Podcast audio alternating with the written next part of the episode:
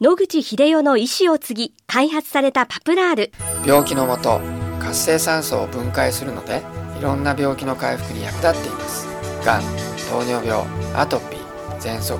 諦めないで使ってみるといいですよ。健康飲料パプラール。お問い合わせは武蔵野製薬で検索。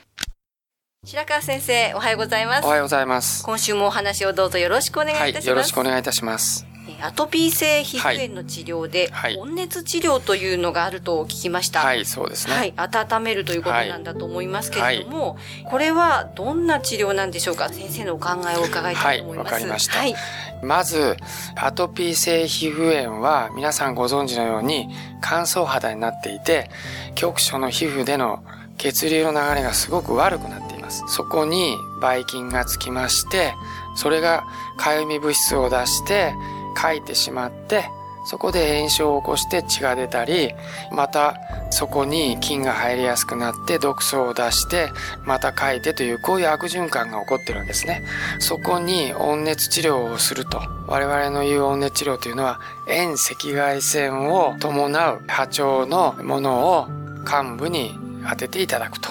そうすると、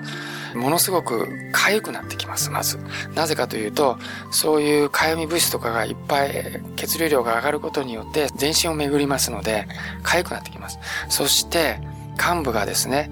膨張してきます。あの、それは、血流量が増えるからです。そのことによって一時的に症状が悪化することがあります。しかしながら2、3日するとその症状が消えてしまうということになります。つまり結論として一過性にあの、その炎症がきつくなるわけですが、長期的に見ると、そこの、まあ、炎症の治り、あるいは炎症の収まりが、冷やした時よりもですね、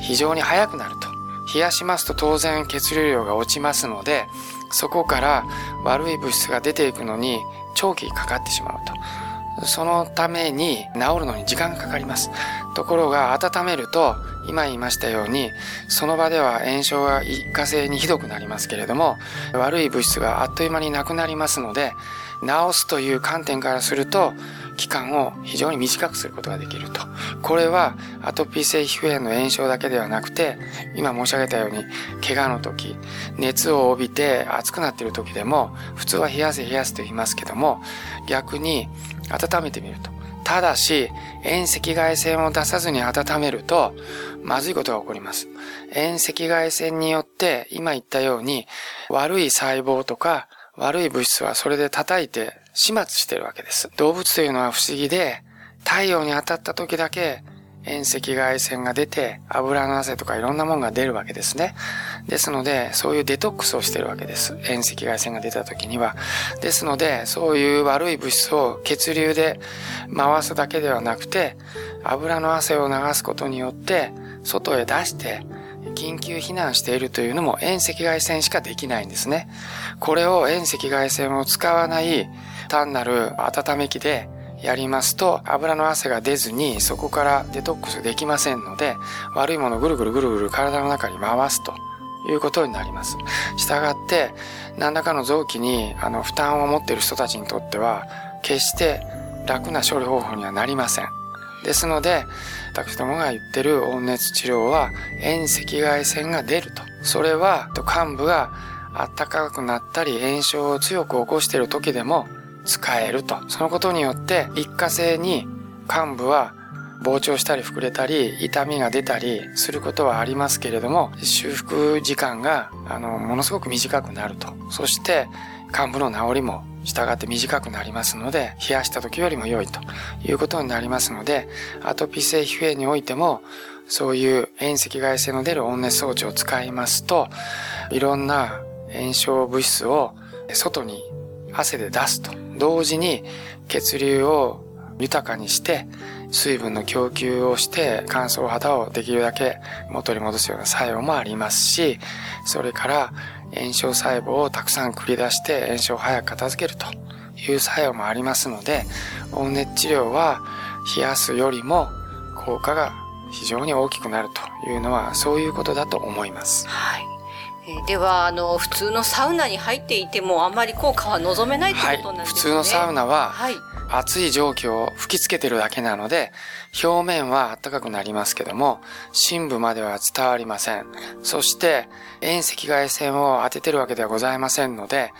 水の汗は出ますけども、油の汗は出ません。そうすると、悪い炎症物質は高分子のものもたくさんありますが、水には溶けません。したがって普通のサウナで出す汗に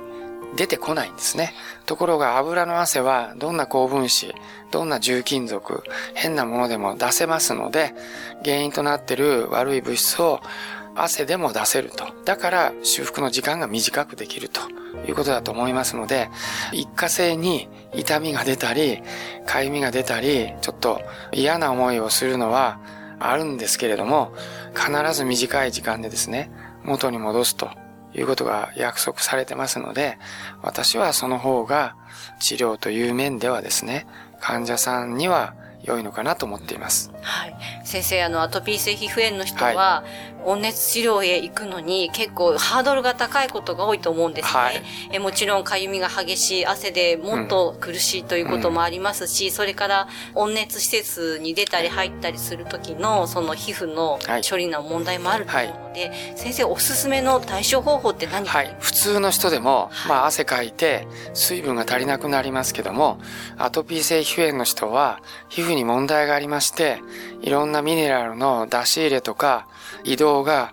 大変難しいです。ですから、アトピー性皮膚炎の方が温熱治療をした時には、ミネラルがたくさん入ったお水をですね、大量に入る前後で飲んでいただくと。そのことによって、アトピー性皮膚炎の、ま治療が進むと。普段よりも多めにですね、それをしっかりと飲んでいただくと。そのことがトピー性皮膚炎の早期の治癒につながるんだと思います。ありがとうございます。はい。このお話の続きはまた来週お願いいたします。はい。お話の相手は FM 西東京の飯島千尋でした。諦めないで、末期がん。遺伝子治療、免疫細胞療法、温熱治療。抗がん剤に頼らない最先端のがん治療で生きる希望を。ご相談は東京中央メディカルクリニックへ。電話03-6274-6530 03-6274-6530